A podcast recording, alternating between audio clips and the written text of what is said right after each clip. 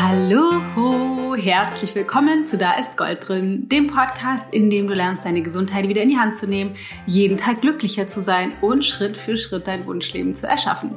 Ich bin die Dana Schwand von Ich Gold und freue mich, weil, pass auf, ich habe heute einen Gast in meinem Podcast. Und zwar ist es die Sina Diepold. Vielleicht kennst du die schon.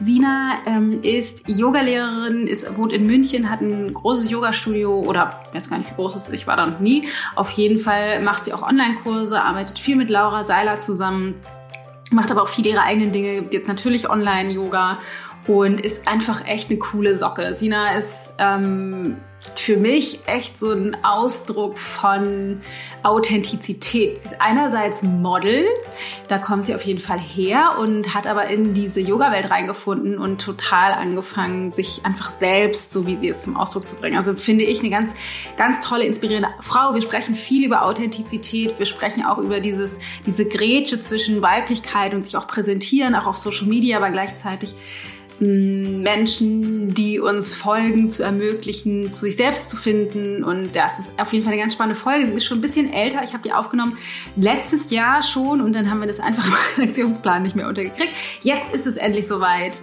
Äh, das Gespräch, ein ganz schönes Gespräch mit meiner lieben Kollegin Sina Diepold. Ich wünsche dir ganz viel Spaß.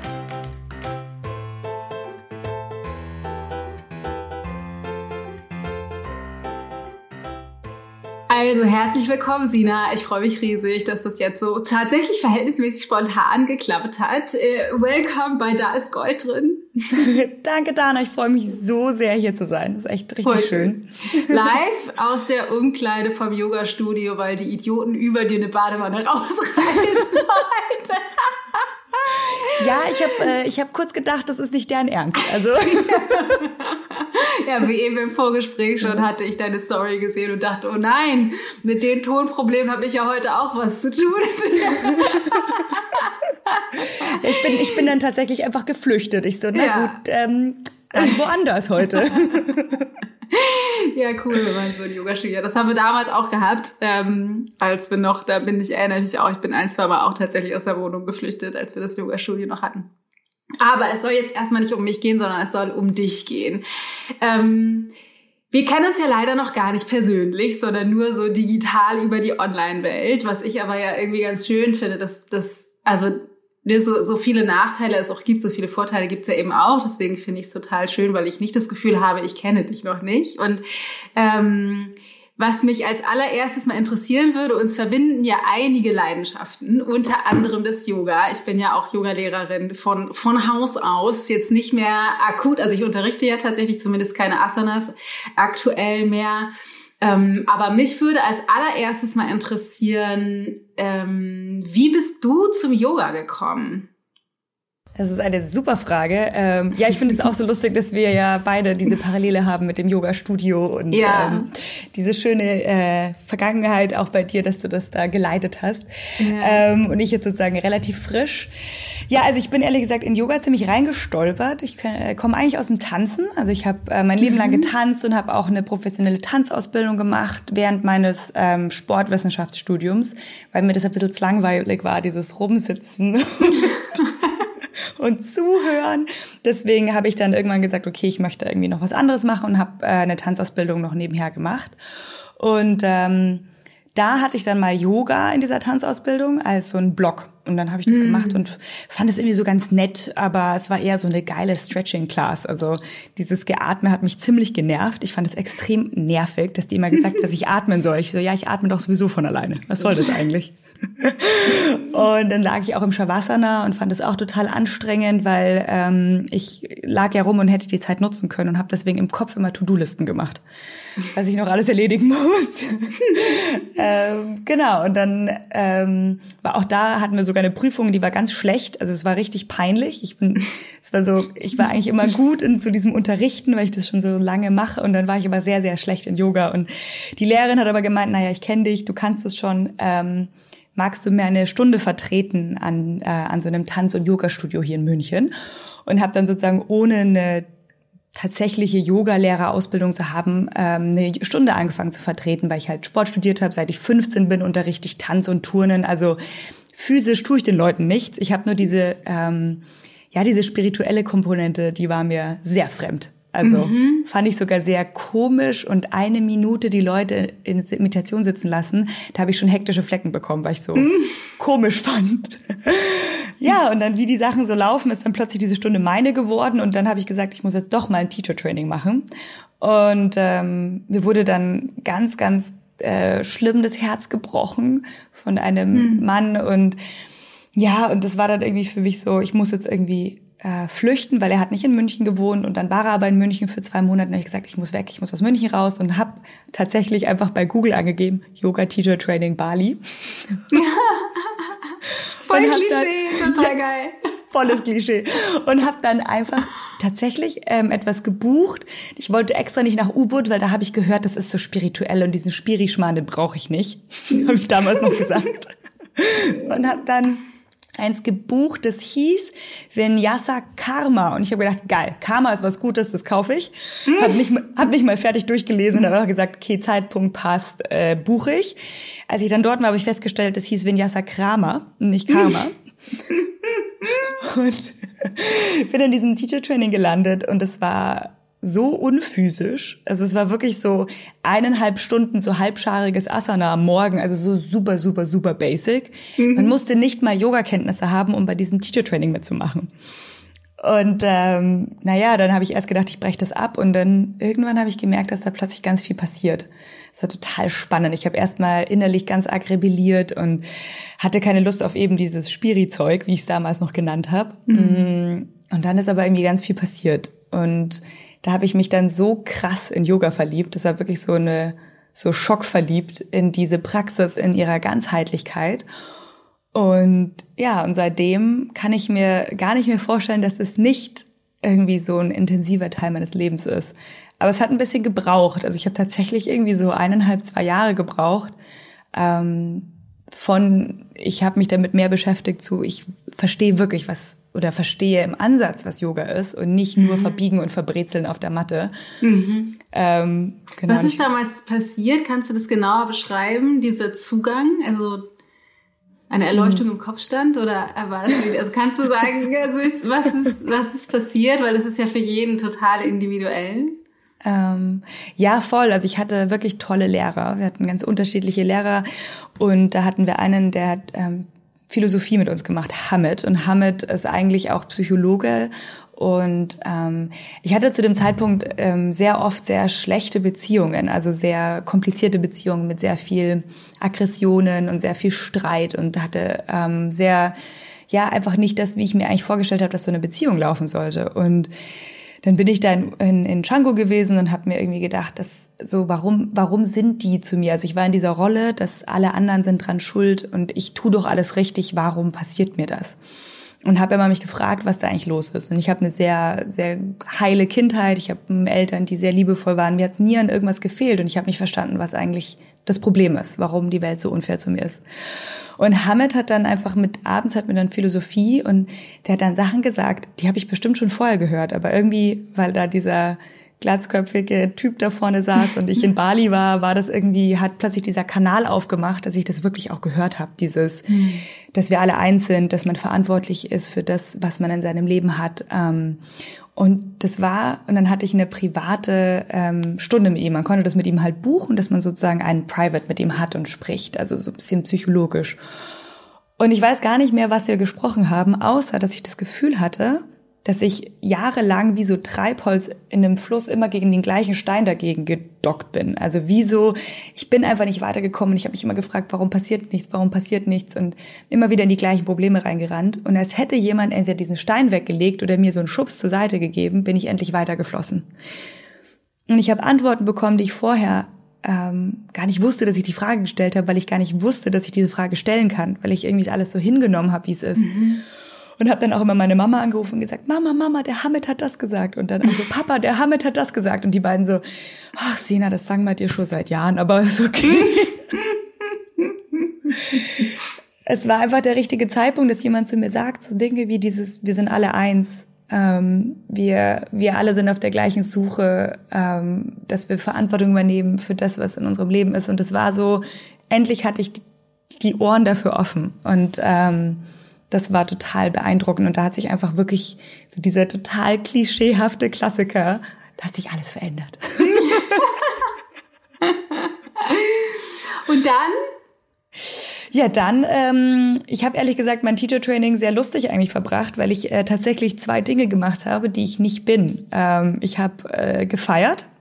Ich bin tatsächlich die ganze Zeit Party machen gegangen und dann in der Früh um sechs stand ich wieder auf der Yogamatte. Und das hat total gut getan, mich von diesem, wie ich mich selber definiere, zu trennen. Und dann kam ich zurück nach München und ja, dann habe ich äh, Yoga unterrichtet und immer mehr und ähm, habe dann auch irgendwie so einfach so so eine Liebe dafür entwickelt und es hat mir so viel gegeben und wenn man halt was teilt, was man wirklich liebt und wirklich lebt, dann wird es ja von alleine irgendwie größer.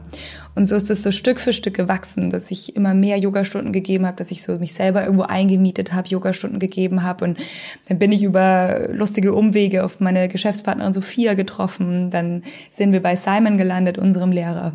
Und jetzt habe ich mein eigenes Studio und lebe durch und durch dieses, dieses Yoga und gebe eigene Ausbildungen und weiß gar nicht, ähm, wie, wie das noch geht ohne. Also es ist total spannend. Wieso Kale and Cake? Das ist ja der Name deines Studios und des Podcastes.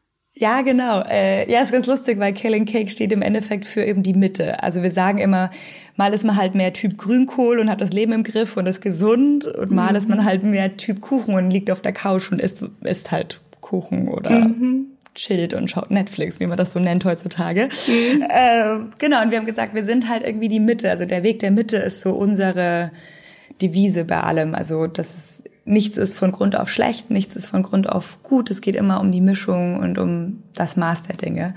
Und deswegen haben wir gesagt, wir brauchen einen oder wir möchten einen Namen, der nicht zu yogisch ist, weil wir versuchen, ähm, wir nennen uns Body Mind Therapy, weil wir nicht nur Yoga machen, sondern auch Functional Training, wir machen Coaching, wir machen Bar, weil auch beim Yoga nicht nur eine Sache die Antwort ist. Also wenn es vor allem um die Physis geht, ja. Ähm, und deswegen haben wir gesagt, wir brauchen irgendwas, was auch so ein bisschen jung ist und was so uns reflektiert oder irgendwie darstellt. Und deswegen kam dann der Grünkohl und der Kuchen dabei raus nachdem wir sehr lange gebrainstormt haben und dann Hunger hatten und dann kam das irgendwann raus. Grünkohl war alle und dann musste der Kuchen her. Genau so. Voll schön. Ähm, eine, eine Sache, die, die mir besonders auffällt, ich finde, die raussticht, wenn man äh, deinem Kanal auf Instagram folgt, ist das Thema Authentizität. Also ich finde es ähm, ist eines, ein, eines, ein großes meiner Themen auf jeden Fall, beziehungsweise ich, also mir liegt es sehr am Herzen, so einer unter, unserer Unternehmenswerte und ich finde es tatsächlich ziemlich schwierig, ähm, so sehr ich äh, Social Media auch mag, ist da aber eben auch, finde ich, es ist schwierig, das zu differenzieren oder irgendwie so diesem, ähm, wie kann man es denn sagen, dieses, dieses Scheinbild, dem eben nicht zu folgen oder auch dem selber nicht anheimzufallen und nicht zu vergleichen. Da bin ich weit entfernt von, aber das so als Training zumindest. Und ähm, was ich bei dir sehe, ist auf jeden Fall, dass du das, dass du, dass du ein, ein großes Stück Herz an daran, da rein investierst, irgendwie da dich wirklich authentisch zu zeigen mit Doppelkinn und Pickel und ungeschminkt und Falten am Bauch. ähm, vielleicht kannst du noch mal sagen, was Authentizität für dich bedeutet, dieses komplizierte Wort. Ähm, voll schön. Also erstmal danke, weil das empfinde ich als sehr großes Kompliment, wenn man das so von außen ja, wahrnimmt. So gerne. Ja. Ähm, weil das ist ja was, das gehört ja zu den Dingen, wenn man sagt, ich bin authentisch, dann ist es man schon nicht mehr. Ja. Also man kann das vor allem äh, nur von anderen äh, gesagt bekommen und das ist auch etwas, was ich ähm, als sehr hohen Wert sehe, weil so viel ist eben nicht echt oder nicht roh oder nicht mehr nah am Menschen, sondern eben eine Scheinwelt. Und das ähm, über Social Media anders zu kommunizieren, ist natürlich ähm, eine große Herausforderung. Man möchte sich natürlich auch immer von der besten Seite zeigen. Ähm, für mich ist Authentizität einfach wirklich ganz, ganz, ganz wichtig, weil ja, weil das irgendwie uns wieder zusammenbringt. Weil was uns ja trennt, ist der Glaube, dass bei der anderen Person alles besser ist oder dass sie nicht die gleichen Probleme hat oder dass sie nicht auch mal einen Pickel hat oder dass sie immer einen flachen Bauch hat. Und das, das trennt uns ja, das macht uns ja eben bringt uns in diese Probleme, die wir oft haben, weil wir uns auch alleine fühlen. Und ich möchte einfach irgendwie ja, dass wir zusammenkommen. Und ich glaube, was bei mir ganz gut funktioniert, dieses ich habe das wahnsinnige Glück, dass ich sehr viel Bestätigung von meinem nahen Umfeld bekomme. Also meine Eltern, die mich total unterstützen und irgendwie gefühlt mit Pompons im Hintergrund stehen bei jedem Schmarrn, den ich mache. Und ähm, die auch irgendwie die Mama dauernd in den Streams ist von unseren Yogastunden. Und ähm, auch mein Partner, der mich total unterstützt und versucht, nicht an mir rumzukritteln. Und wenn man so einen Boden hat, dann kann man sich auch authentisch zeigen, ohne Angst zu haben, dass man nicht mehr vollwertig ist.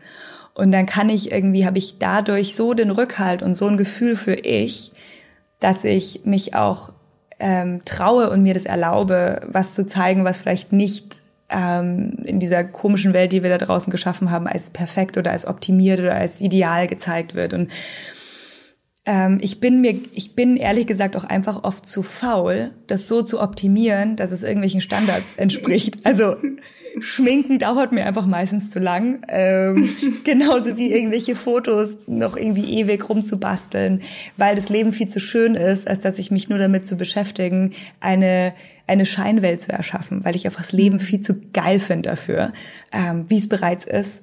Und weil ich auch versuche, und das ist mir ganz, ganz wichtig, vor allem bei Social Media, auch in meinem Podcast, auch mit meinen Yogastunden, ich versuche nicht Dinge zu produzieren, die ich nicht auch ernsthaft konsumieren würde. Das heißt, ähm, dass, dass es wirklich etwas ist, wo ich sagen kann, hey, das bin ich. Mhm. Ähm, und ich kenne das nur von Shootings. Ich äh, model ab und zu auch und habe das sehr viel ähm, zwischendurch auch gemacht. Und das ist immer so lustig, wenn man sich selbst nicht wiedererkennt auf den Bildern. Und das ist überhaupt nicht schlimm, weil dann in der Rolle bin ich ja auch nicht die Sina, sondern bin ich halt ein Gesicht für ein bestimmtes Brand oder für ein Produkt oder ähm, das ist auch überhaupt nicht schlimm, aber es ist so befremdlich und ja, das ist ja tatsächlich auch nämlich meine nächste Frage, wie du das sozusagen übereinkriegst, das Modeln auf der einen Seite, was ja das krasse Gegenteil ist, und dann das, was du für dich persönlich machst. Ja, es ist lustig, weil ähm, es ist schon irgendwie auch gegensätzlich. Auf der anderen Seite, und das, das weiß ich und gebe ich ganz ehrlich zu, ich bin ja Tänzerin und ähm, ein kleiner Spiegelaff und ich habe eine sehr narzisstische Seite und ich glaube, die braucht man auch, wenn man sich selbst zu viel darstellt. Also vor allem auch mhm. durch Social Media, dass ich einfach mir dessen sehr bewusst bin, ähm, dass ich auch gerne Fotos von mir machen lasse, weil dann wäre das ja auch nicht authentisch, mich so viel auf Social Media zu zeigen, mich so viel ähm, darzustellen oder auch Yoga unterrichten, hat ja auch was Narzisstisches, weil ich werde gehört. Ich sag, heb den Arm und 30 Leute im Raum heben den Arm. Das hat was auch mit Macht zu tun. Ähm, und auch hier wieder, es ist nicht nur was Negatives, es hat ja auch was sehr Positives. Ich kann das ja auch sehr positiv nutzen, nur auch irgendwie mir gegenüber ehrlich sein. Ähm, und das, das Modeln einfach für mich, ich stand einfach schon gerne irgendwie immer vor der Kamera. Ich habe tatsächlich mit so Foto-Love-Stories in der Bravo angefangen. Wie cool. Die sind extrem unterhaltsam, stehen irgendwie bei Mama im Regal. Die sind echt äh, ein, also ja, speziell. Und ähm, das habe ich schon immer gerne gemacht und es war schon auch immer etwas, was mir leicht gefallen ist. Und natürlich hat das auch irgendwie einen Lebensstandard mir ermöglicht, weil das zahlt natürlich auch irgendwie gut und man erlebt man coole Sachen. Ich war in der Karibik und ich war irgendwie in Norwegen unterwegs und ich dürfte reisen damit und dürfte richtig tolle Leute kennenlernen und ähm, das hat einfach wahnsinnig viel Spaß gemacht auch. Mm, merke aber jetzt, dass ich da immer mehr mich wieder davon entferne, weil das war einfach eine schöne, coole Zeit und es war für meine Zwanziger richtig toll. Nur merke ich jetzt auch wirklich ähm, so ein bisschen so liebevoll gemeint hirnlose Jobs, ja, wo ich halt nicht weiterkomme. Ja, also wo ich ja mhm. nichts lerne, wo es nicht irgendwie mich weiterbringt, außer dass ich halt vielleicht Spaß habe und gut Geld dabei verdiene, ähm, mache ich jetzt mittlerweile auch nicht mehr ähm, sondern nur noch entweder Produkte, für die ich wirklich stehe und ich richtig cool finde und eher über Bekannte oder etwas, wo ich halt als Sina gebucht werde, eher als für als Model. Und ähm, jetzt auch gerade mir zu erlauben, dass dieser Shift einfach geschieht und dann zu auch großen oder guten Anfragen Nein zu sagen, weil es mir eben nicht mehr weil es mich nicht mehr weiterbringt. Und dabei mhm. in den 20ern hat mich das krass weitergebracht, weil ich da auch viel über mich gelernt habe, über meine Selbstliebe, ja, Kapstadt ähm, als so ein bisschen kleineres, kurvigeres Model. Wenn man so diese Modelwelt anschaut, bin ich ja doch eher klein. Das ist aber ähm, auch verrückt, ne? Also ja. das finde ich, also es ist die kleine kurvige Sina. Ja, also wenn man dich jetzt nicht, wenn man dich jetzt nicht vor Augen hat, stellt man sich auf jeden Fall jemand anderen vor als das, was du bist. Das sind schon absurde äh, Verhältnismäßigkeiten, aber ich weiß schon, was du meinst. Ja, es ist halt in Kapstadt, es sind da halt wirklich alle so Gazellen mit so über 1,70 und ich bin ja. halt noch nicht mal 1,70 und habe doch eher kurze Beine und sportlichen Körper und das war damals auch zwischendurch echt schwierig, aber ich habe so viel gelernt in, in, in Thema Selbstliebe und wie ich zu mir stehe, ähm, wie ich auch mit so dauernd einer neuen Situation umgehe. Also das, das Modeln hat immer oft so eine sehr, sehr oberflächliche Komponente und das ist natürlich auch ein oberflächliches Business, aber trotzdem sind da fantastische Menschen, es sind tolle Erlebnisse gewesen und deswegen hat das für mich eben auch was, was mir auch entspricht und merke aber jetzt, dass es halt immer weniger wird, dass mhm. es mir mehr Energie nimmt, als mir gibt. Und deswegen entscheide ich auch jetzt, habe das in den letzten Monaten für mich so entschieden, dass ich das jetzt immer, ähm, dass ich das fast komplett jetzt ähm, aus meinem Leben so, so ein bisschen raus habe, eben nur noch so ganz kleine Sachen, weil ich einfach immer schaue, was gibt mir Energie und was nimmt mir Energie. Und eine Zeit lang hat mir das sehr viel Energie gegeben und mittlerweile nicht mehr so viel. Und deswegen fühlt sich's auch nicht mehr, und da kommen wir wieder, authentisch an. Ja, tada! genau. Ähm, ich habe noch zwei Sachen, auf die ich nochmal gerne zurückkommen will. Das eine ist, du hast gerade von Macht gesprochen. Und das finde ich irgendwie ganz schön, weil das ein, ein Begriff ist, der in unserer Szene ja nicht so wahnsinnig, also nicht so oft vorkommt und schon gar nicht positiv besetzt ist. Vielleicht kannst du da noch mal was ähm, zu sagen, was du, was du an sich da über Macht denkst oder was das auch für dich bedeutet. Mhm. Ja, finde ich auch echt äh, eine spannende Sache, weil, ähm, wie du sagst, es ist was sehr negativ behaftetes und in der mhm. Yoga-Welt oder im Bereich Coaching und in dieser, ähm, in dieser sozusagen in dieser Szene, in der wir da irgendwie sind, ist das Macht was sehr Negatives, weil wir immer an Macht überdenken. Das heißt, ich stelle mich über jemanden und deswegen wirke ich ähm, machtvoll auf jemanden oder ich, ähm, ich sage jemandem, was er zu tun oder zu, zu sagen hat oder so. Ähm, ich sehe aber etwas, wenn man Macht hat, also wenn man sozusagen die Möglichkeit hat, ähm, jemanden zu ermächtigen, also ich, ich ermächtige dich durch das, was ich dir sage oder dir weitergebe oder durch vielleicht, dass ich in einem bestimmten Bereich mehr Wissen habe und dir somit etwas ähm, Gutes tun kann, dann ist das etwas, wo wir uns gegenseitig anheben und wo ich dich unterstütze. Und ich glaube, das ist eine sehr andere Sichtweise, dass eben im Yoga ich nicht sage, ich sage dir, was du zu tun hast, sondern ich weiß über, ich weiß über einen bestimmten Bereich mehr. Also ich kenne vielleicht den Körper besser, ich kann Sequencing besser, ich verstehe Asana, ich verstehe Energien durch Asana, ähm, ich, ich kann da deinen Körper, ich kann dir helfen durch, wie ich dich bewege. Ja, aber trotzdem ist alles eine Einladung. Also ich, ich, ich äh, tue keine Macht ausüben in dem Sinne, dass ich du keine andere Wahl hast, sondern ich ermächtige dich und ich möchte dir ähm, etwas Gutes tun, weil ich mehr weiß. Und dass man halt, dass sich dessen auch einfach bewusst ist, nur weil man so tut, als wäre es nicht so. So ich muss ja mal ganz kurz unterbrechen. Es sieht wunderschön aus, aber kannst du die Haare auf die andere Seite tun, weil sonst schubbert das nämlich an dem Mikrofon von dem Kopfhörer. Ja klar. Vielen Dank. Sorry. Sehr gut. Ja. Nee, wunderbar. ähm, wir dürfen halt das einfach nur, das, weil wir das so tun, als gäbe es es nicht, ist es trotzdem so. Ja, ja. also wenn ich einfach vor zehn Leuten, hundert Leuten, tausend Leuten stehe und sag zu dir, heb den rechten Arm und alle heben den rechten Arm, mhm. dann habe ich eine Macht und dann habe ich aber auch gleichzeitig eine Verantwortung. Und wie ich diese äh, Verantwortung nutze und wie ich diese Möglichkeit nutze, ja, das ist eben, ich kann sie dafür nutzen, dass ich mir selber einen Vorteil mache, dass ich jemanden beherrsche oder ich kann das als Vorteil nutzen, indem ich anderen ähm, Kraft gebe, indem ich anderen befähige, ähm, eine bessere Version ihrer selbst wieder zu sich selbst zurückzufinden. Und ich glaube, dass das ein riesigen Unter oder das ist ein riesiger Unterschied, was meine Intention dahinter ist. Aber ich, man sollte sich seiner Macht einfach da auch bewusst sein. Ähm, und dass das nicht unbedingt nur was Schlechtes natürlich ist, sondern das hat auch was sehr, sehr, sehr, sehr Positives, weil ich ja dadurch die Möglichkeit habe, ähm, etwas zu bewegen.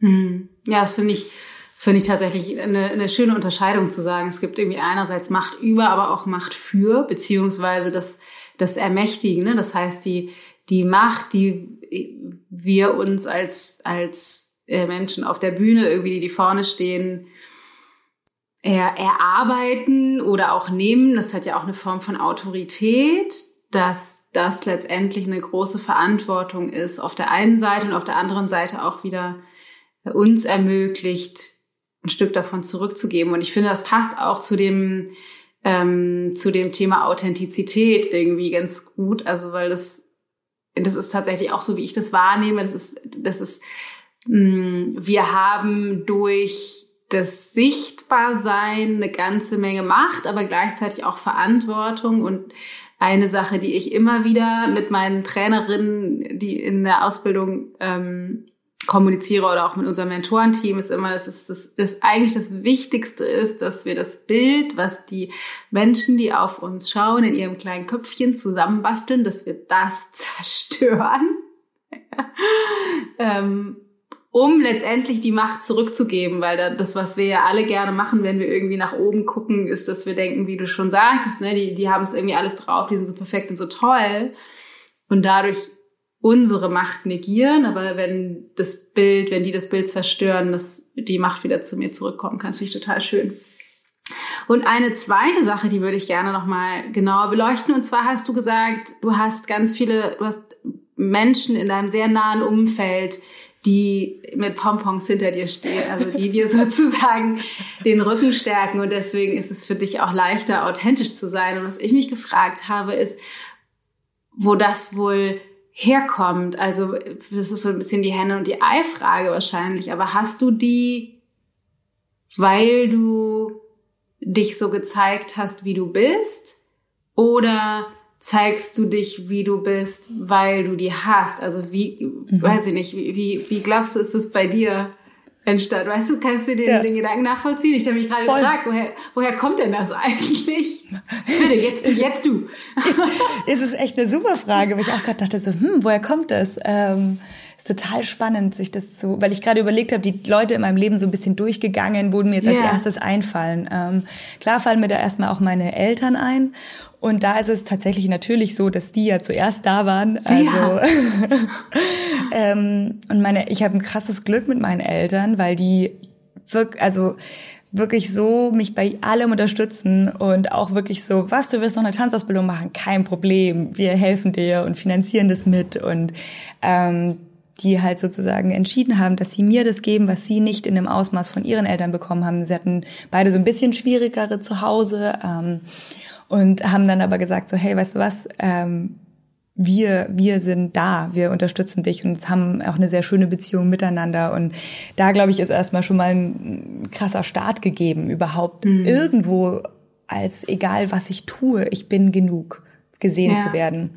Ähm, und dann habe ich eben, ich hatte eher auch sehr, sehr schwierige ähm, Erfahrungen mit Freundinnen zum Beispiel. Ich habe so in der, während der Abi-Zeit wurde ich so aus der Mädchenklicke gemobbt, so ein bisschen. Es hat ja auch wieder beide Seiten, aber die waren dann echt so ein bisschen fies zu mir, meine Freundinnen, und mich sehr alleine gefühlt und mh, mm, hatte da, glaube ich, dann sehr Angst, mich selbst zu zeigen und parallel dazu eine schwierige Beziehung über sehr viele Jahre hinweg, wo ich auch immer das Gefühl hatte, ich kann nicht ich selbst sein, weil ich immer, wenn ich, wenn ich mich habe fallen lassen, wenn ich mich geöffnet habe, wurde ich immer verletzt. Und dann ähm, ging das bestimmt so bis zur Mitte 20, dass es eher nicht so leicht war, ich selbst zu sein. Ähm, mhm. Wo ich aber ich selbst war, war immer zum Beispiel im Tanzen, wo ich mich bewegt habe.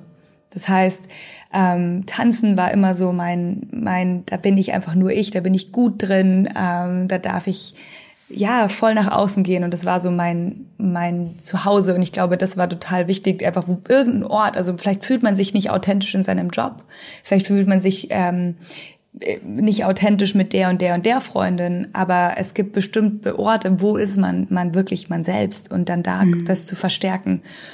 Ja, und dann hat sich äh, bei dann da gibt's dann so ein paar Freunde, die schon immer da waren und die sagen zu mir dann, ich habe mich wirklich äh, verändert, aber auf der anderen Seite auch wieder nicht, weil ich immer noch die gleiche bin und die jetzt endlich das Gefühl haben, ich bin mehr bei mir angekommen. Also und das sind Leute, die zum Beispiel mit mir getanzt haben. Ähm, und aus diesem, dass ich dann angefangen habe, so wie ich mich zum Beispiel in, in in meiner Tanzstunde gefühlt habe, wo ich wirklich ich war, wo ich eben auch das Unterrichten, da war ich einfach ich. Ich war in meiner Rolle, ich habe das geliebt, deswegen habe ich immer so, so, so viel unterrichtet. Tanz und dann habe ich im Fitnessstudio unterrichtet, dann habe ich Bar und Yoga und so. Und da bin ich richtig ich, weil das mir mhm. so entspricht. Und wenn ich das da festige, dann habe ich irgendwann gelernt, das in diese anderen Bereiche mitzubringen und mich zu trauen. Und plötzlich sind immer mehr Leute in mein Leben geploppt, die sich dadurch angezogen gefühlt haben und nicht durch ein Bild, das ich dargestellt habe oder nicht, wo ich mir Gedanken machen musste, wie ich das aufrechterhalte, dass sie ja nicht erkennen, dass ich doch gar nicht so toll bin. Hm. Glaubst glaub, du, wir haben alle sowas? Also glaub, glaubst du, wir haben alle so ein unser unser Tanzbereich sozusagen, also das was jetzt nicht nicht mhm. im Dirty Dancing Sinne, sondern im Sinne nein, Tanzbereich, nein, Tanzbereich, sondern im Sinne von irgendwie sowas, wo wir so ganz also wir so automatisch so ganz ich sind, bin?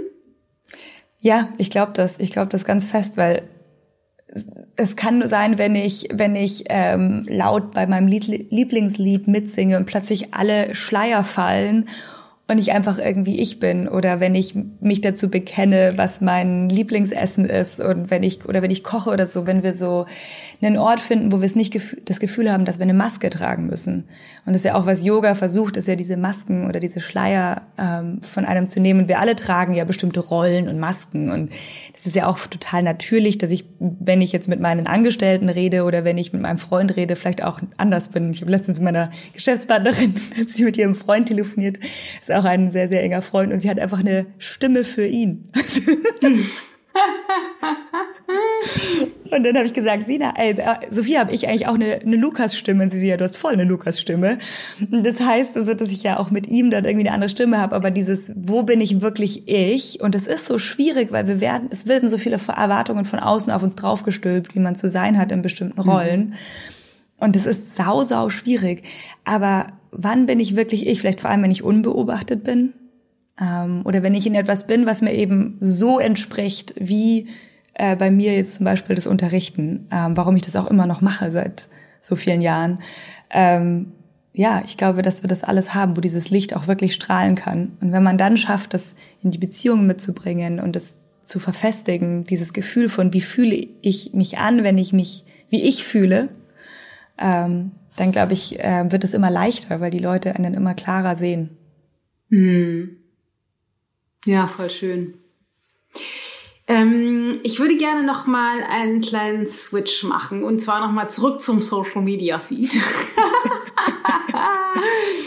ähm, aber nur nur peripher und zwar ähm, zeigst du ja schon viel von dir.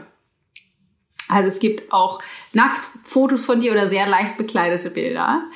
Und ähm, es gibt ja, also es gibt ja irgendwie so Trends, so körperkultmäßig, ne, das, also im Sinne des Sex Cells, mehr Haut verkauft, auch mehr wird mehr geklickt auf der einen Seite, ähm, aber auch so, äh, ich sag mal leicht bekleidete schöne Yoga-Bilder, das ähm, ist einfach eine Frage, die ich mich gestellt, ich nehme dich halt nicht so wahr, aber es ist trotzdem eine Frage, die ich mir gestellt habe, so was, was denkst du so zum Thema Körperkult und, und auch sowas wie, was für ein Bild transportierst du oder wir so nach draußen, wenn wir solche Bilder zeigen? Also jetzt, genau, mich würde total interessieren, was deine Gedanken dazu sind. Hm, toll, to tolle Frage, geil. ähm, ja, ist total spannend, weil ich habe da ähm, auch immer wieder diese Gedanken. Also ich habe ja eine Fotografin, mit der ich sehr viel zusammenarbeite, mit Susanne Schramke. Und ähm, sie macht wahnsinnig fantastische Fotos, eben auch viel mit Haut. Also einfach dieses real, echte Frauen, das wird auch nichts retuschiert an diesen Fotos. Ähm, und ich fühle mich bei ihr einfach so wohl, dass ich mich einfach in meiner Weiblichkeit dann auch gerne zeige. Also da gibt's, die sind auch, da sind auch einige, die niemals irgendwie für Social Media oder für die Welt da draußen sind, sondern einfach auch irgendwie was Künstlerisches ist, was sie und ich zusammen kreiert haben und kreieren. Ähm, ich glaube, es gibt da wieder so mehrere Richtungen. Einmal, dass es eben dieses Nützen von dem, was da draußen als sich Sex sells oder dieses, natürlich kriegt man mehr Klicks, wenn man halt nackert auf den Fotos ist oder wenn man zufällig in der Unterhose bei seinem Yoga-Flow ist. Also ich habe noch yeah. nie in der Unterhose Yoga gemacht, aber Ja. Also ich habe auch noch nie so diese Highways, äh, diese diese High-Knee-Strümpfe ja. und dann die Unterhose und dann so dieses lange Oberteil, aber bauchfrei. Ja. Ich so, gibt's was unpraktischeres ja. für Yoga?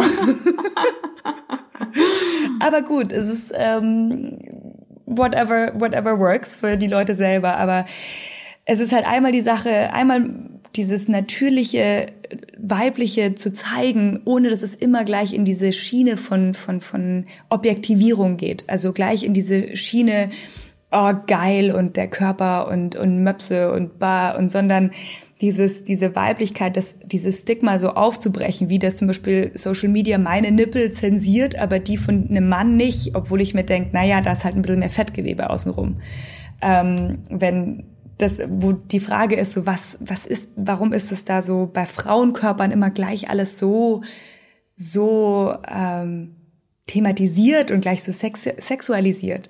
Auf der anderen Seite aber auch sich dessen bewusst zu sein, dass es da draußen einfach viele Leute gibt, die da ein bisschen schwierig sind und schwierig damit umgehen oder die, die das auch nutzen können. Ich kriege sehr, sehr wenige komische Nachrichten, Gott sei Dank. Mhm. Ähm, was, wo, wo ich einfach klar einfach ein bisschen durchs Raster falle. Ähm, ja, und es ist wieder mal die Intention dahinter. Ähm, wenn ich mal so ein Bild poste, sind das oft Bilder, die eben mit Susanne aus einem sehr künstlerischen Aspekt ähm, entstanden sind. Und das dann für mich einfach was ist, um eine bestimmte Weiblichkeit zu zeigen, um eine, um eine Normalität zu zeigen von einem weiblichen Körper, mhm. die wir ja gar nicht mehr sehen. Weil das sind immer die retuschierten, komischen, glattgestriffenen Körper, die überhaupt nichts mehr mit einem Frauenkörper zu tun haben. Deswegen finde ich es auf der einen Seite super wichtig, sowas zu zeigen. Und dann aber auch wieder eben sich dessen bewusst zu sein, dass ich gar nicht als Sex, dass man vielleicht als Sexobjekt dann gesehen wird oder als sexualisiert wird von jemandem, der sich diese Bilder anschaut. Und dann zu überlegen, okay, möchte ich so gesehen werden. Aber wir brechen das nie auf, wenn das nicht ab und zu auch wieder so mhm. die Intention der andere dahinter ist. Und das finde ich so einen totalen schmalen Grad, auf dem wir da so hin und her tanzen, ähm, wenn es um diese Thematik geht, um, um Haut zeigen, um in, in Social Media. Also ich habe, äh, ich finde natürlich auch dieses, wenn ich dann eben in der Unterhose da jemand Yoga macht und da offensichtlich der Po etwas öfter in die Kamera gestreckt wird, das dürfen die ja selber entscheiden, sind ja erwachsene Menschen meistens, deswegen, ey, ja. not my problem. Ich finde es halt ein bisschen schwierig, ähm, was es halt, was es halt transportiert. Also was es auch suggeriert.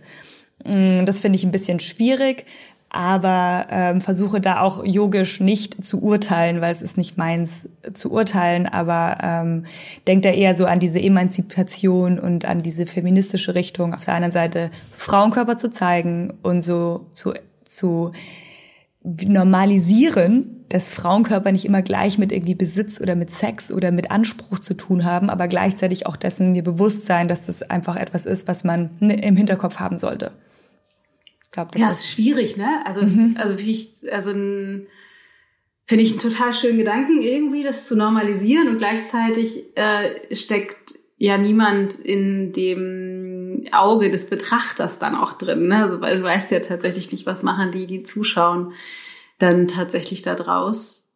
Und geht das überhaupt über den Kanal? Habe ich mich gerade gefragt.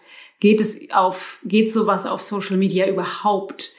Ähm, und da sind dann die Formate wahrscheinlich auch wieder äh, unterschiedlich, ne? Also zeigst du dich in der Story oder zeigst du äh, sozusagen, postest du irgendwas im Feed. Und das finde ich tatsächlich, ähm, finde ich tatsächlich auch spannend, wie also äh, diese Kanäle, die haben ja auch sowas wie so ein Eigenleben. Kommt mir immer so vor, ne? Das, das, also wie du schon sagtest, du machst es eigentlich, ist deine Absicht, das irgendwie auch zu normalisieren und auch eher aus einem künstlerischen Aspekt und eher sozusagen, dass das Weiblichkeit nicht, nicht, nicht so sexualisiert wird auf der einen Seite, aber auf der anderen Seite so richtig verhindern kannst du es halt auch nicht, wenn du es dann postest. Ähm, das ist auch immer die Frage, die ich mir stelle mit, äh, mit den Filtern in den Stories. Ich mache das manchmal oder ich, ich mache das manchmal, manchmal mache ich es auch gar nicht und manchmal mache ich das und sage dann so, glaubt ja nicht, dass ich so aussehe, wie ich aussehe und ich sehe nicht so schön aus. ähm, ja, also finde ich eine tatsächlich eine, eine spannende Frage, ob das, also wie das überhaupt geht. Also geht es zu normalisieren? Geht es nahbar zu sein? Geht es überhaupt authentisch, weil wir ja nicht in die Köpfe reingucken? Ne? Also so schwierige, schwierige Fragen. Schwierige. Ja. Ich finde, es hat äh, also zwei Sachen. Es hat irgendwie immer, immer mit dieser Intention zu tun, weil wie du es aufnimmst, kann ich sowieso nicht steuern. Ähm, und es bringt vielleicht auch einfach einen Dialog. Also das ist oft schön, wenn dann vielleicht ein Dialog entsteht. Also ich muss ja. sagen, ich bin sau dankbar, dass meine Community, die ich auf Social Media irgendwie anziehe, die mit mir da in Austausch sind, wahnsinnig positiv ist. Ähm, ich habe tatsächlich noch nie so ein, ein sogenanntes Dickpick bekommen, ganz ja. ehrlich. Also äh, und da bin ich total nee. froh drüber. Also das äh, ja. brauche äh, brauch ich auch ehrlich gesagt nicht. Ähm, nee. ähm, und dass auf solche Fotos sehr positiv reagiert wird ähm, und sehr, sehr unterstützend. Aber das natürlich auch, weil ich sozusagen sowas aufgebaut habe, dass wenn ich sowas poste, wenn die Leute das mir folgen und mich kennen, das auch schon so einordnen können. Und das mhm. finde ich mhm. total schön. Ähm, ich glaube, dass das und dann einmal dieses wieder, mh, mm, es gibt halt einfach nicht nur das oder das. Also das ist immer so diese verschiedenen ja, äh, Blickwinkel gibt und wenn wir sagen, okay, das sollten wir auf gar keinen Fall zeigen, dann ist es wieder sozusagen das eine Extrem oder eben, man sollte es viel zeigen, damit es normal wird. Das ist das andere Extrem und wie, wie bewusst gehe ich mit den Dingen um und wie kann ich sozusagen ähm, mir dessen bewusst sein, dass das ein nackter Körper ist und der sozusagen sexualisiert werden kann. Hm. Und ich poste aber nicht aus einem unbewussten, das Foto ist geil, jetzt poste ich mal und tu so, als wäre mir das nicht klar, dass das jetzt aber mhm. irgendwie trotzdem noch ein nackter Körper ist. Mhm. Sondern da wirklich so, wie bewusst kann ich werden in dem, was ich tue, in meinem Handeln, in meinen Taten, ähm, in meinen Worten, Gedanken. Wie, was ist da, was, was habe ich mir da vielleicht kurz mal einen Moment genommen und mir dessen ähm, ja Klarheit in, wurde oder mir klar wurde, was es bedeuten könnte im Außen oder wie es aufgenommen werden könnte und dann eine klare Intention für sich selber da irgendwie auch zu denken, so warum poste ich das jetzt oder warum mache ich genau das jetzt? Ähm, hm. Das finde find ich, glaube ich, das Wichtigste, weil ja, das eben von allen Spektren oder von beiden Seiten des Spektrums irgendwie das Extrem gibt und dazwischen gibt es sehr viele Nuancen ähm, und dadurch auch ja mehr mehr in diesen Austausch kommen und mehr Akzeptanz für verschiedene Wege finden. Hm. Ja, kann ich, kann ich total sehen. Und finde ich auch schön, also ich bin, ich äh, neige eher so vom, also vom Typ her bin ich sehr dogmatisch. Aber bin ja jetzt Gott sei Dank nicht mehr so ganz jung und äh, trainiere wie eine Wahnsinnige, nicht mehr so dogmatisch zu sein und da milder zu sein oder auch in Nuancen zu denken und nicht nur in Schwarz und Weiß, was gar nicht so leicht ist. ähm, finde ich aber auf jeden Fall, finde ich aber total eine schöne einen schönen Gedanken, dass vor allen Dingen ähm, die Intention das Wichtige ist und das passt ja auch dazu, dass das Universum in Frequenzen funktioniert und dass, dass das tatsächlich, also dass das Bild ja nur ein klitzekleiner Teil des Ausdrucks ist dessen, was du in dem Moment kommunizierst und das finde ich irgendwie ganz schön. Ich hätte noch ähm, noch, noch, noch eine Frage, die in Richtung Yoga geht, bevor, bevor wir jetzt schon gleich wieder Schluss machen müssen.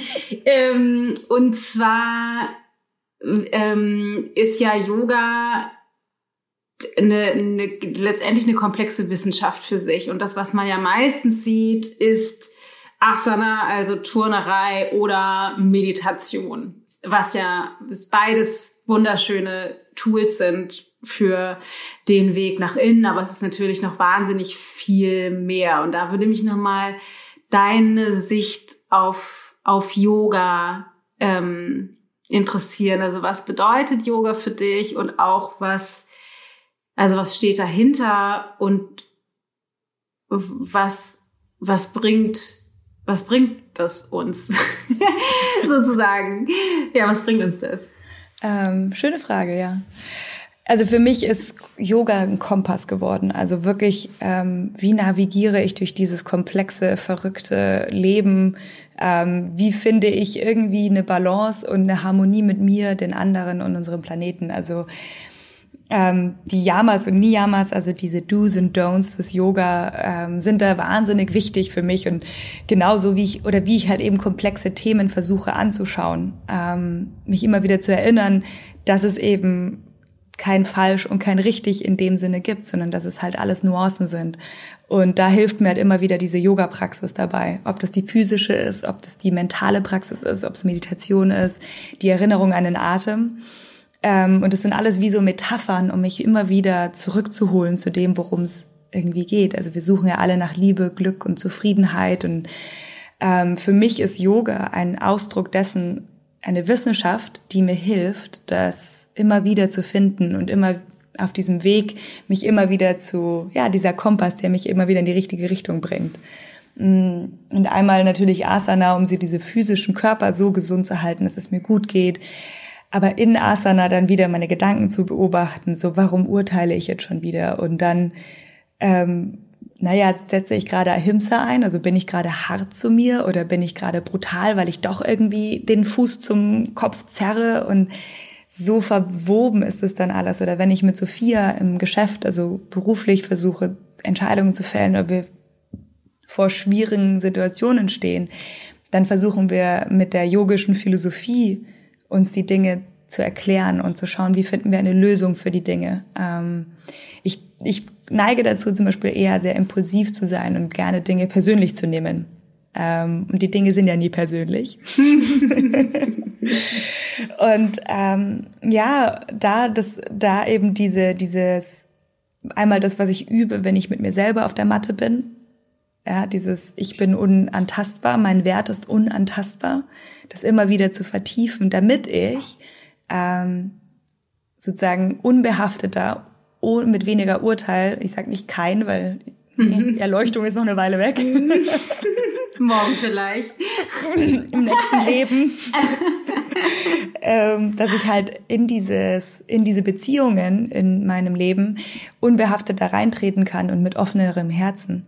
Und das gibt mir Yoga. Ähm, und das kann natürlich auch vieles andere für jemanden sein. Ich glaube nur, dass Yoga ein sehr ausgeklügeltes, sehr einfach anwendbare Wissenschaft ist, die, die wahnsinnig klug ist, die wahnsinnig ähm, gut auch reingeht, ja, weil sie mhm. eben irgendwie so alles hat. Ja, so einmal dieses physische und dann dieses Meditieren und das Atmen und dann aber auch irgendwie diese Do's und Don'ts und dann irgendwie diese ganzen tollen Geschichten um diese Götter herum, die irgendwie, ja, und dann hört man sich die Bhagavad Gita an. Das ist einfach so eine fantastische Geschichte ähm, um Arjuna und Krishna. Und dann denke ich mir auch immer so, das ist so total spannend, weil das einfach nur immer wieder um dieses Menscheln geht, um dieses, wie mhm. navigiere ich als dieses, weiß ich nicht, fleischgewordene kosmische Wesen in diesem krass komplizierten Leben, vor allem irgendwie dieses Jahr.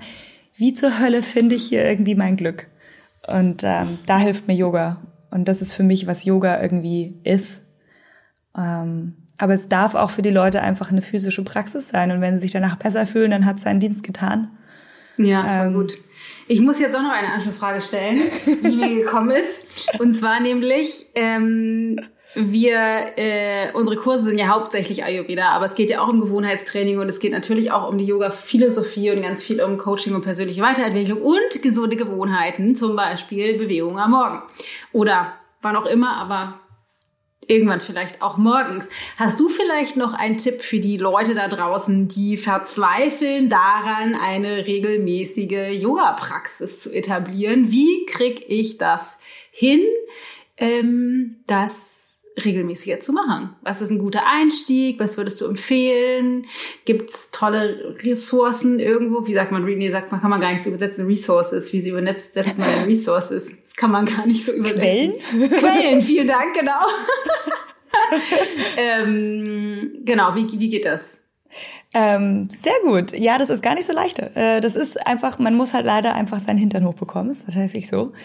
Ähm, was mir total hilft, ist einmal, wenn ich mal drin bin, keine Pause mehr zu machen. Also wenn ich es mal hinbekommen habe, so jeden Tag mal für drei Tage, dann sozusagen nicht faul zu werden, ähm, sich mit Freunden verabreden. Das ist für mich einfach das Allerbeste. Also jetzt natürlich zur Zeit kann man halt nicht ins Yoga-Studio gehen. Wir über Kale Cake haben ja so Livestreams. Das mhm. heißt, äh, wenn 7.15 Uhr freitags habe ich einen Stream und der ist sehr beliebt, das ist total cool, ja, dass alle irgendwie ihr Wochenende anfangen wollen. Ähm, Freitagmorgen schon mit Yoga. Und ähm, das ist schon mal was sehr Hilfreiches, dieses Vorher anmelden, ähm, am besten am ja. Abend wenn man glaubt, na ja, ich krieg das locker hin und aber wenn um sechs der Wecker klingelt, dann denkt man sich so, oh nee, doch nicht.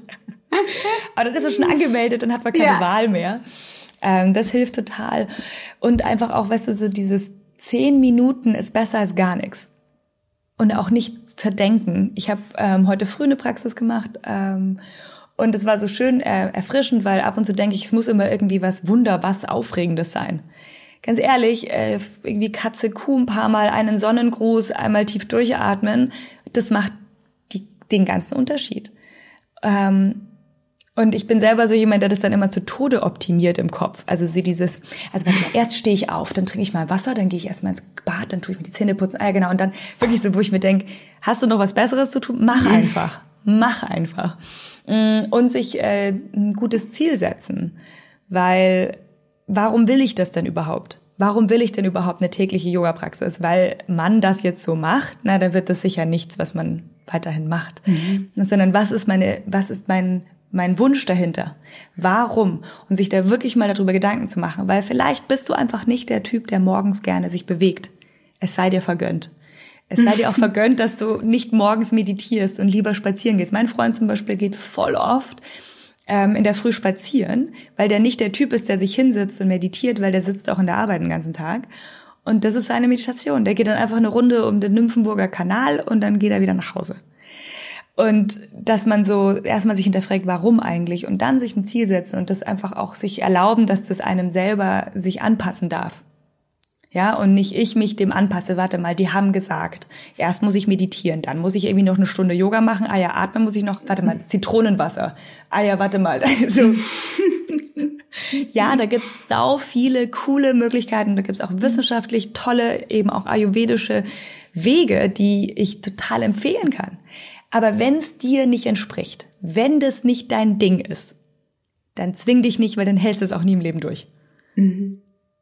Und wenn cool. du lieber eine Hit-Workout in der Früh machst oder wenn du lieber spazieren gehst oder radeln gehst, dann mach das. Und wenn Yoga aber dich glücklich macht, dann mach das und dann frag dich, warum möchte ich jeden Tag in der Früh mit Yoga starten? Und dann kriegt nämlich das Warum plötzlich irgendwie, ja, dann gibt's da den Wumms, dann wird der Schweinehund kleiner. Der Wumms. Sehr schön, dann gibt es den Wumms. genau. cool. Ja. Voll schön, Sina. Vielen Dank äh, für, für die ganzen Insights. Ich habe noch ein paar Sätze, die nur halb sind, die ich dich bitten würde zu vervollständigen. Mir ist die Tinte ausgegangen. ähm, und zwar ähm, sind es ein paar, die ich meistens frage und ein paar, die mir in der Regel spontan kommen. Mhm. Und zwar, ähm, die Welt braucht. Offene Herzen und starke Rücken. Hm. Liebe ist. Die Antwort auf alles. Yoga bedeutet. Ja sagen zum Leben und Verantwortung übernehmen für glücklich sein für sich, mit anderen und der Umwelt. Hm. Ich bin authentisch, wenn. Ähm, wenn ich mich wohlfühle, ähm, egal ob alles perfekt ist oder optimal und auch mal, wenn es nicht perfekt ist, einfach okay mit mir bin. Ich muss lautlos lachen, wenn. schön ähm, mein Freund macht immer ziemlich viele Flachwitze. Da muss ich ziemlich laut mitlachen. Und er feiert sich dafür so sehr. Okay, und ich bin dankbar für. Ich bin tatsächlich einfach dankbar für dieses Leben. Es ist, ich weiß ab und zu gar nicht, ähm, wie das so schön geworden ist. Und es ist einfach, es ist einfach ein krasses Geschenk. Super schön. Das liegt an Grünkohl und Kuchen. Sina, ja. vielen Dank. danke für dieses schöne Gespräch. Danke für deine Authentizität. Danke für deine Liebe zum Yoga und dass du das in die Welt bringst. Ich freue mich immer ganz besonders, ähm, wenn ich inspirierende Yoga-Lehrer treffe, weil ich ja das nicht mehr in die Welt bringe und dann immer, immer schön finde, wenn andere das für mich übernehmen. Deswegen vielen Dank. Wir verlinken natürlich alles. Du hast einen super tollen Podcast. Kale Cake heißt ja auch. Wahrscheinlich findet man den überall. In München ist dein Yoga-Studio, was mhm. aber aktuell digital ist. Das findet man auch alles kaleandcake.com, glaube ich. De. De. Ja. Ähm, da kann man regelmäßig bei dir Yoga-Klassen machen. Du hast ganz ja. viele aufgezeichnete Yoga-Klassen auf YouTube. Was yes. muss man noch über dich wissen? das ist schon ziemlich viel, ja. Ziemlich ist, viel, äh, ja. ja. Ach, du hast zwei Bücher geschrieben. Ja, ich habe äh, Yoga Flow Balance heißt mein äh, Yoga-Buch. Ähm, genau, da gibt's sozusagen richtige Flows drinnen und ähm, da kann man dann ein bisschen nachmachen und sich wohlfühlen dabei. Cool. Ja. Sina, tausend Anna, Dank. Tausend Hoffentlich Dank. auch ganz bald in live. Ja. ja. Das war die liebe Sina. Ich hoffe, das Gespräch hat dir gefallen und du hast ganz viel mitnehmen können und bist jetzt inspiriert, dich auch zu bewegen, wieder vielleicht tiefer ins Yoga einzutauchen oder mit Yoga zu starten oder überhaupt so ein bisschen mehr rauszufinden, wer bin ich eigentlich und wie möchte ich mich authentisch eigentlich zeigen und den Mut dafür finden, das tatsächlich zu tun. In diesem Sinne wünsche ich dir einen ganz wundervollen Tag. Ich hoffe, wir bleiben in Kontakt. Wenn du noch eine Erkenntnis hast oder einen Gedanken oder so, freue ich mich immer über Feedback und Rückmeldungen unter meinem Post bei Instagram dana.ichgold. Und du kannst dich auf jeden Fall schon mal auf spannende Dinge in der nächsten Zeit gefasst machen.